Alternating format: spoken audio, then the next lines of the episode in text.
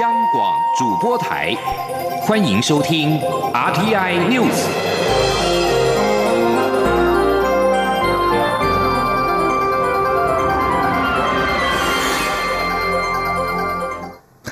各位好，我是张旭华，欢迎收听这节央广主播台提供给您的 RTI News。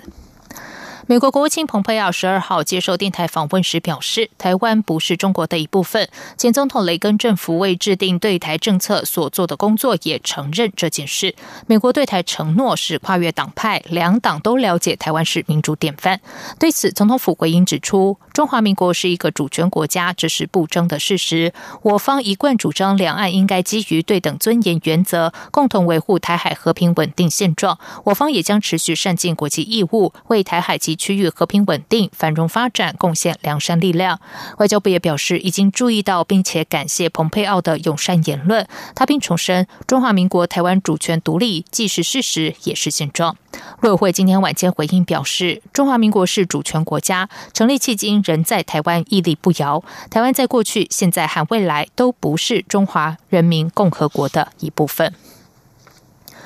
中央流行疫情指挥中心今天公布，国内一口气新增了八例境外移入 COVID-19 确诊个案，其中有五名是外籍移工，三人是我国国人。这也是从四月十九号以来新增确诊个案创单日新高。指挥中心发言人庄仁祥表示，主要是因为国际疫情升温，以及近来菲律宾、印尼等外籍移工入境较多，但这些确诊个案大多是轻症，对台湾的医疗量能影响不大。记者刘品希报道。近来，台湾每天都有境外移入 COVID-19 确诊病例，其中绝大多数是外籍移工。疫情指挥中心十三号再公布，国内新增八例境外移入，创四月十九号以来单日新增确诊数新高。其中五人是外籍移工，分别自菲律宾跟印尼入境。指挥中心发言人庄仁祥表示。国外疫情升温，确诊数日创新高。目前境外移入个案大多是移工，而且主要来自菲律宾及印尼。除了因为当地的疫情严重外，可能也跟近来增加这两国移工入境的人数有关。全球目前的疫情，记得是超过五千两百万例了吧？哈，所以每天可能这个通报的病例数，我记得好像有超过六十万例哦。等于是各国的疫情，事实上都有在上升哦。另外一个是，当然也有可能是最近我们有看到这个印尼跟菲律宾的移工也比较多的状况。那当然是他们当地的疫情也比较严重，或是说我们目前最近呃可能有增加这这两个国籍的移工的一个进进来，这也可能是一个原因。媒体关切近来境外移入病例不断，我国医疗量能能否负荷？庄仁祥认为，这对台湾的医疗量能影响不大，因为大部分都是轻症，而且都是在检疫十四天期满后再确诊，入院顶多十天。比起之前入境就筛检入院二三十天，现在检疫期满前再裁剪的做法，反而降低医疗量能的需求。他进一步指出，截至十一月十二号，全国负压隔离病床有九百八十三床，空床四百七十九床。普通隔离病床有六百九十九床，空床三百三十六床；专责病房则有一千两百七十床，空床一千零六十三床。现在的医疗量能相当足够。此外，庄仁祥表示。指挥中心在十三号上午跟地方卫生局及中央相关部会开会讨论秋冬防疫专案，包括在何种情况下会限制跨年活动的人数，以及边境管制措施等。但目前还在修订内容，因此仍照原定计划在十八号公布。央广记者刘聘熙在台北的采访报道。武汉肺炎 （COVID-19） 疫情冲击实体商业往来，外贸协会董事长黄志芳今天带领十八国驻台单位代表，首度南下展开台湾科技与创新之旅，并且拜访布织布大厂南六企业。南六企业董事长黄青山还当场做口罩外交，宣布捐赠这十八个国家各二十万片医疗用口罩。记者谢嘉欣报道。受疫情冲击，国外买主无法来台采购之际，外贸协会凭借长期和各驻华单位合作的基础，首度邀请十八国驻台单位代表南下展开台湾科技与创新之旅。贸协董事长黄志芳十三号带着这些驻台代表参访不织布大厂南六企业，参观南六的口罩产线。现场外国代表询问不断，反应热烈。南六企业董事长黄青山也当场宣布捐赠这十八个国家。各二十万片医疗用口罩，还笑称是受到黄志芳的感召而捐赠。他说：“我一听到黄董事长的那个大名，我们就觉得说应该哈也会受到他的感召，所以说我就觉得说，哎，为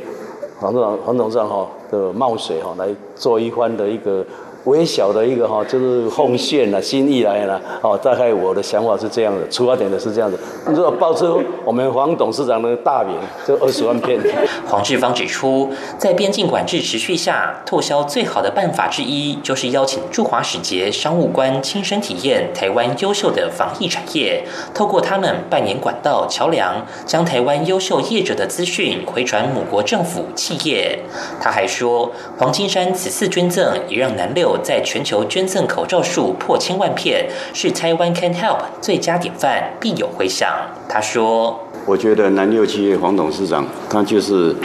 蔡总统所提倡的，在防疫期间，台湾 Can Help 一个最好的一个典范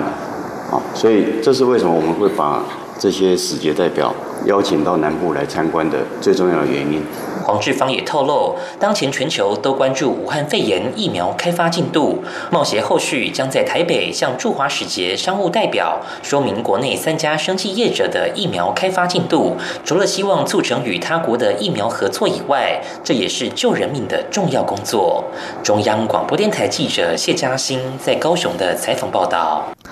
牛肉面风暴越演越烈，行政院长苏贞昌今天上午在脸书发文表示，牛肉面争议波及店家，他要说声对不起。他也在第一时间就要求行政院发言人丁仪明登门道歉，而且不准再有下次。苏贞昌下午再带着丁仪明、民进党立委张宏禄和罗志正前往店家致意。苏贞昌不断向老板表示歉意，老板说苏贞昌亲自出马，为了国家，他接受道歉。记者王威婷的报道。行政院发言人丁仪明十二号指，台北市牛肉面节冠军得主店家皇家传承使用来记美牛，引发店家不满，出示零检出证明自清。丁仪明随后道歉，并且前往店家致意，且购买一百份三百碗的牛肉面，希望弥补损失，但是又引发刷卡报公账的质疑。牛肉面风波越演越烈，行政院长苏贞昌十三号受访时表示歉意，也在脸。书发文指出，政策说明不应该歪楼波及店家，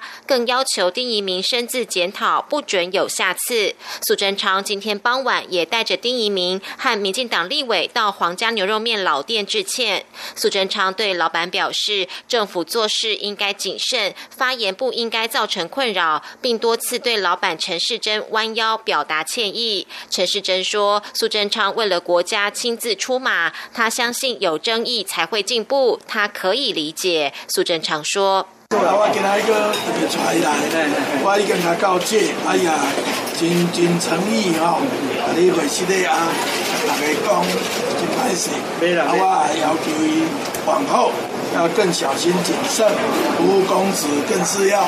认真戒慎恐惧。啊，甲你讲歹势，特别带着我带着啊，我的。”同事来开会是的。哎，卖卖来讲，我嘛真感谢你啊！好啦，但不管哦，你安尼怎你啊遐久安尼，见节一个不会讲的，哦，我拢到你家，我就感谢你吼，谢谢谢谢啊。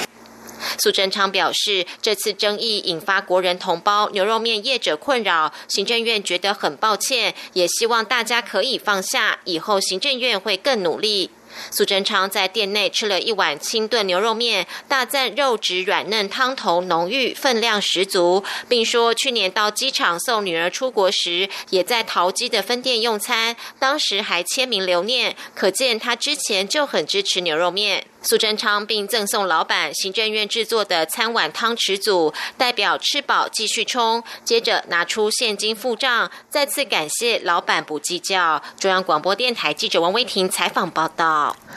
俗称武汉肺炎的 COVID-19 疫情重创全球的航空业，不仅已经有将近五十家的航空公司倒闭，也有将近两百座机场岌岌可危。为此，民航局日前在交通部长林佳龙的指示之下，特别召开了一场跨国会议，并且决定因应国际机场的新常态，将首度以货运优先客运的方式，重新布局未来的机场规划，好为疫后的国际航空的复苏超前部署，预做准备。记者吴。李军的报道。武汉肺炎疫情让全球航空业陷入史无前例的寒冬，而且预估恐怕要到二零二四年才渴望恢复昔日的荣景。为此，交通部长林佳龙日前指示民航局，因应疫情对航空产业造成的冲击，重新思考二零四零主要机场的整体规划。为此，民航局十一月初特别邀集各航空公司及货运。承揽业者与日本召开一场跨国视讯产官学会议，并采纳各界意见，决定因应疫后航空市场的变化，重新布局台湾未来的主要机场规划。民航局场站组组长林宏宪十三号说明，由于各界预期疫后的航空市场动能将由货运开始复苏，再发展到客运，客。运发展则会先国内线，再到国际线，同时会先有商务客，才有观光客。因此，未来的机场规划将首度以货运优先客运的方式超前部署，预做准备。林宏宪说：“那也因为这样，我们整个主要机场的未来发展建设也会适时调整。比如说桃园机场，我们就会在整个货运的能力跟自由贸易港区的部分加紧的来提。”升相关的物流设备，比如说冷链跟自动化，还有相关成本的降低、通关效率等等。那在客运的部分呢，我们也会更强化，比如说绿色通道跟旅游泡泡，就是加强一些科技导入跟智能管理，希望将这个边界开放的风险降低，早日恢复整个观光的动能。林鸿宪指出，台湾位处亚太航空货运重要枢纽，且国际航空营运管理深获各界肯定，加上最近台商回流及办半导体业者加码投资，因此预期将持续带动台湾航空货运的成长。至于导入智能科技、降低旅客通关风险方面，预估将于年底先在松山机场试办人脸辨识，希望减少接触，加快通关流程。中央广播电台记者吴丽君在台北采访报道。在外电消息方面，美国总统川普十二号颁布了行政命令，禁止美国企业与个人投资中国解放军相关企业，因为中国正利用美国资本进行军事、情报和其他安全机构发展与现代化，对于美国构成威胁。川普指出，中国军工融合机构直接支持中国军事、情报与其他安全机构的行动，对于美国的国家安全、外交政策和经济带来了巨大的威胁。为了保卫美国国土和人民，川普宣布从明年的一月十一号起，禁止美国公司和个人拥有或透过基金投资共军所属企业股份，投资人也必须在三百六十五天内完成撤资。白宫国安顾问欧布莱恩表示，这是。为了保护美国投资人，川普始终将美国人民安全列为最优先的事项。被认定的共军所属企业是依据美国国防部六月和八月公布的共三十一家中国企业，包括中国航天科技集团公司、海康威视数位技术股份有限公司、华为技术有限公司、中国移动有限公司等等。对此，中国外交部发言人汪文斌今天指美国政府恶意抹黑，中方敦促美国撤销有关错误决定，将。坚决捍卫中企的合法权益。根据缅甸官方在今天公布的选举结果，由翁山苏基领导的执政党已经取得足够的国会席次，可以组成下任政府。缅甸在八号举行大选，根据今天公布的计票结果，翁山苏基领导的全国民主联盟已经确定在国会两院拿下筹组新政府所需要的三百二十二席。在已经公布结果的四百一十二席中，全国民主联盟拿下三百四十六席，剩下六十四席尚未公布正式结果。缅甸下议院。共四百二十五席，上议院两百一十七席。根据缅甸的宪法，国会百分之二十五席次必须保留给军方，扣除军方席次之后，各党竞争下议院的三百一十五席，还有上议院的一百六十一个席次。这里是中央广播电台台湾之音。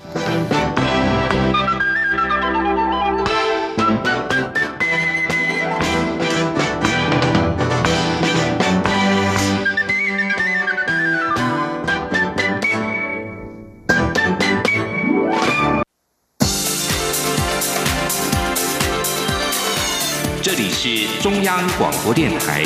台湾之音，欢迎继续收听新闻。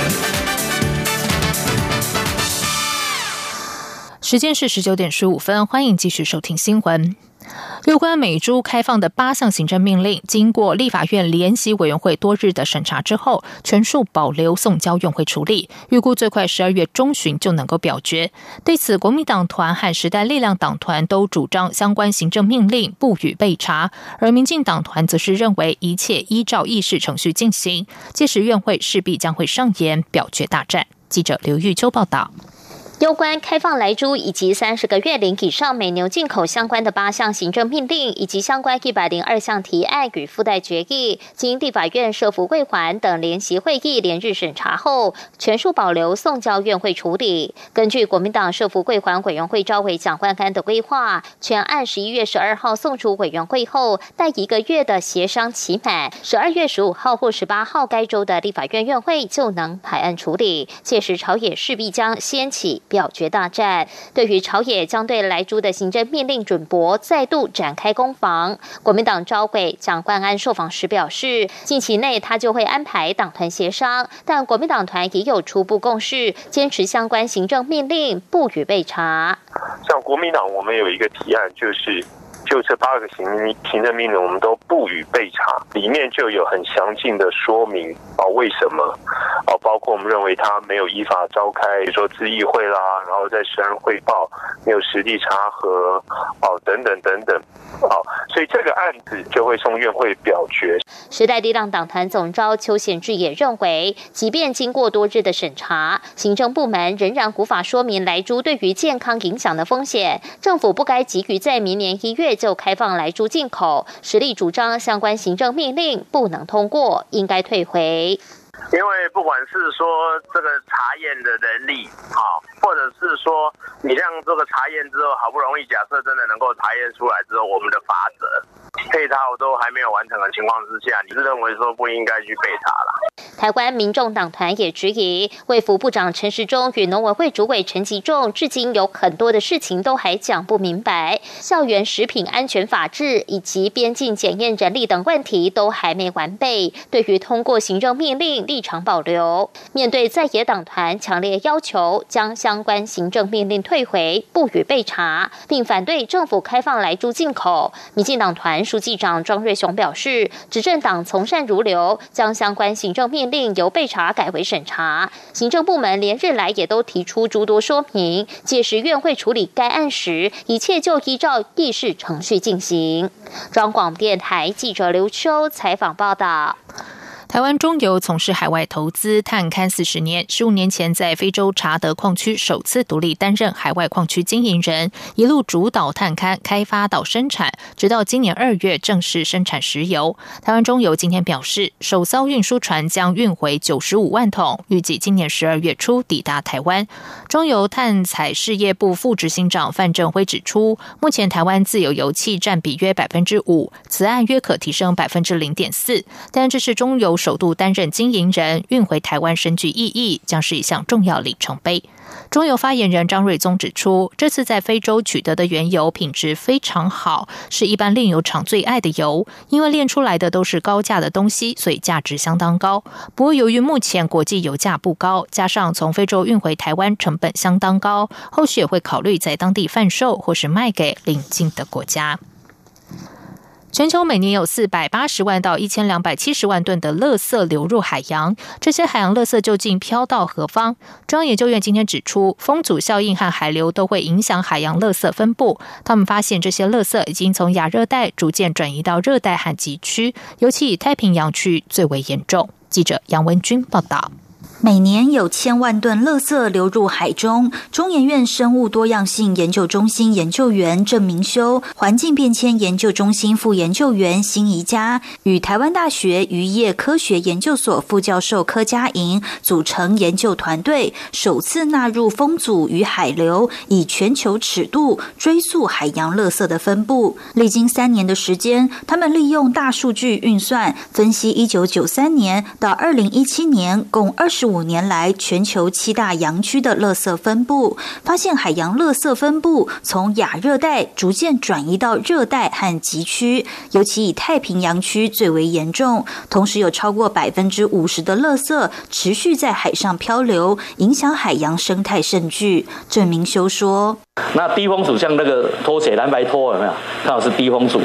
那保特瓶呢是中阻风阻。那最高风阻的就是保利龙，它完全只有飘在上面。”风一一上就吹上来了哈，所以这个叫风阻效应。我们是啊全世界第一篇以风阻效力来做这个模拟啊海漂哈。研究团队表示，依据模型模拟的结果，海洋垃圾将从太平洋东岸转而累积到太平洋西岸，台湾和亚洲区域可能面临巨大的海洋垃圾危害。另外，像塑胶垃圾，因为比重比海水小，可被运送到非常遥远，容易被带往极地南北冰洋中，可能是另一个海洋垃圾堆积的热点。柯佳莹指出，频繁的渔业作业区域具有较高海。洋初级生产力的区域都和海洋垃圾分布热点重叠，若垃圾只增不减，整体海洋生态系和人类的经济活动都会受到影响。中研院指出，此论文对于未来台湾、亚洲甚至全球海洋垃圾的清除和治理提供重要且有机会降低清除成本的方向。论文已于二零二零年十月六号发表在《环境研究》期刊。中央广播电台记者杨文君台北采访报道。在译文消息方面，台北当代艺术馆即日起推出“生经络”及“业态之爱”双联展，探索不同国家的声响文化，以及反思人在身处海量资讯的网络社会中，如何思索自我以及自我与群体的关系。记者江昭伦报道。省经络展览邀请台湾、菲律宾、新加坡与马来西亚策展人，以身体观作为意象比喻，演绎四个不同亚洲国家的文化如何透过声响来传播。台湾区块主要是借由一首台语歌谣《雨夜花》，如何伴随着台湾声响机器演进得以流传至今，探讨声响技术物件与人们心灵共同演进的关系。菲律宾区块透过详细的影音图片文献，呈现菲律宾现代实验声响的历史研究。新加坡展区则由音乐家袁志伟策划了《梦南吞唱片快闪店》，介绍新加坡前卫实验音乐先锋曹杰的故事，以及他如何影响现在的新加坡电子音乐。马来西亚区块则邀请艺术家欧秀仪策划《银色噪音》，关于流亡的马来半岛局部声音回路，呈现关于大马国歌的出现、流变与不同版本的乐曲演进。策展人罗月全说：“马来西亚国也一直有个争议，就是说它跟某个夏威很有夏威夷风的流行歌曲几乎一样。”所以有人是认为它是抄袭的，有人说不是，所以在那个马来西亚争吵了很久，然后甚至跟它相关的很类似的歌曲全部被禁掉。然后这件事到底是怎么发生的？为什么它会那么接近一个有夏威夷风的歌曲？它跟殖民的关系又有什么？和历史什么样的关系？它会在这个展间里头去为观众介绍。由郑慧华策展、国际联展的“异态之爱”特展，呈现七位国内外艺术家作品。展名引用波兰社会学家齐格蒙·鲍曼提出的“异态论”，探讨当今资讯科技网络时代如何影响人类生活。郑慧华说：“我们人跟人的关系保持在线上线，随时可以上线，随时下线。我们随时可以在 YouTube 上面看到各式各样的不同的现场空间。”我也可以随时进入另外的时空，感觉上我们在这样子的一个时空里面穿梭。那 z i g m o m e n 在谈异态的是现代性异态世界，其实对这个世界是有很多反思的。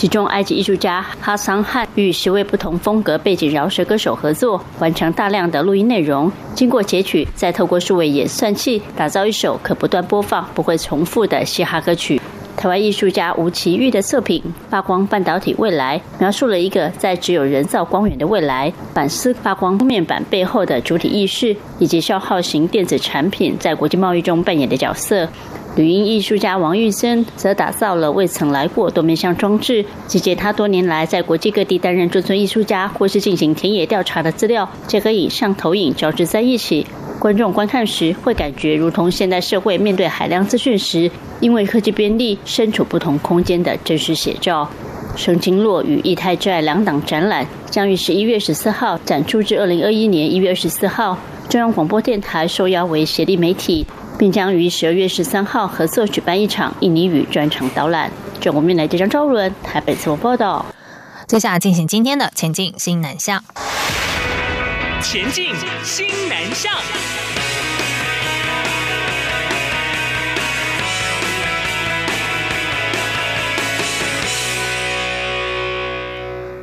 调查局北部地区机动工作站和新南向国家泰国警方联手，先后在台湾还有泰国两地查获了将近十二公吨，市值高达新台币将近两百亿的毒品 K 他命，创下两国缉毒合作史上的新纪录。记者陈国维报道。台湾与泰国携手破获最大宗的 kait 命毒品案。调查局表示，财政部关务署基隆关在今年九月二十三号查获自泰国以货柜进口的化学原料碳酸钙十六公吨，当中夹藏十二包共三百公斤重的 kait 命。调查局接获基隆关已请追查货主，由北基站与行业处基隆站共同侦办，并结合相关单位组成联合专案组，报请基隆地检署指挥侦办。调查局指出，检调人员在九月下旬到十月间，连续发动几波大规模弃捕行动。先将负责安排毒品运输及接货的范闲逮捕到案，在巡线找到毒品货主。后来过滤扣案市政，发现毒品包装及起运的源头是在泰国北流府的一处仓库。于是透过国际合作管道，将相关情资交给泰国皇家警察总署速毒局。泰国警方在十一月十二号前往搜索。所当场查获六十六包，总重达一千六百五十公斤的 K 他命，加上现场存有一万公斤的不明化学物，经抽验也有 K 他命的反应，因此两地加总查获近十二公吨的成品与半成品。如果以市值每公斤新台币一百七十万元估算，总值逼近两百亿元。调查局长吕文忠表示，这是跨国合作非常成功的案件，泰国相关单位也向我国发出感谢函。他们在。泰国呃八公县某一个仓库里面查到了所有的毒品。呃，泰国的司法部长还有数毒委员会跟他们缉毒局在泰国共同举办的记者会里面正式宣布报案。这一件也是泰国历年来破获最大的海他命的呃案件。调查局提到，这起案件的毒品走私集团分工细密，在运输过程中大量使用人头，而且制造侦查断点。这个走私集团原本规划在首批三百公斤的 K 他命进入台湾后，要将后续在泰国仓库的一千六百五十公斤毒品陆续运到台湾，所幸一举破获。当中还有调查官因侦办此案而决定延后婚期，众人同心协力，展现台湾对弃毒断根溯源的决心。中央广播电台。台记者陈国伟新北采访报道。中华文化总会和台湾霸再度联手推出了新一季新南向动画《黑皮南亚飞》，期盼以不一定要认同，但要理解为什么的核心精神，用趣味动画图解印度神话、美食、电影，带观众认识印度。文总副会长江春南表示，过去印度去过印度的人，不是非常喜欢，就是非常讨厌，基本上是因为不了解。因此，文总特地和台湾爸合作，推出了《黑皮南亚飞》系列影片，期盼打破台湾人对印度文化的刻板印象。台湾吧共同创办人肖雨辰表示，《黑皮南亚飞》系列影片从三个台湾人比较熟悉的面向，包括印度神话、美食还有电影来切入，希望能帮助台湾人更了解印。度，而十四号是印度的新年排灯节，黑皮南亚飞系列影片发布记者会现场也采用印度传统纱丽、红黄色的花瓣还有油灯来布置，现场与会人员也一起点亮油油灯，象征点亮光明，祈福来年平安和富贵。以上新闻由张旭华编辑播报，这里是中央广播电台台湾之音。亲爱的海外华文媒体朋友们，我是中华民国侨委员会委员长童振源。侨委会为鼓励海外华文媒体撰写有关台湾人在世界各地的努力与贡献。特别创设海外华文媒体报道大奖，规划平面、网络报道类、广播类两类各三个奖项。整件作品只要能展现海外华文报道的专业及深度，就有机会获得美金两千五百元的奖金。报名自即日起至十一月三十日止，相关资讯请上侨委会官网或脸书专业查询。让我们一起汇聚全球侨胞能量，让世界看见台湾。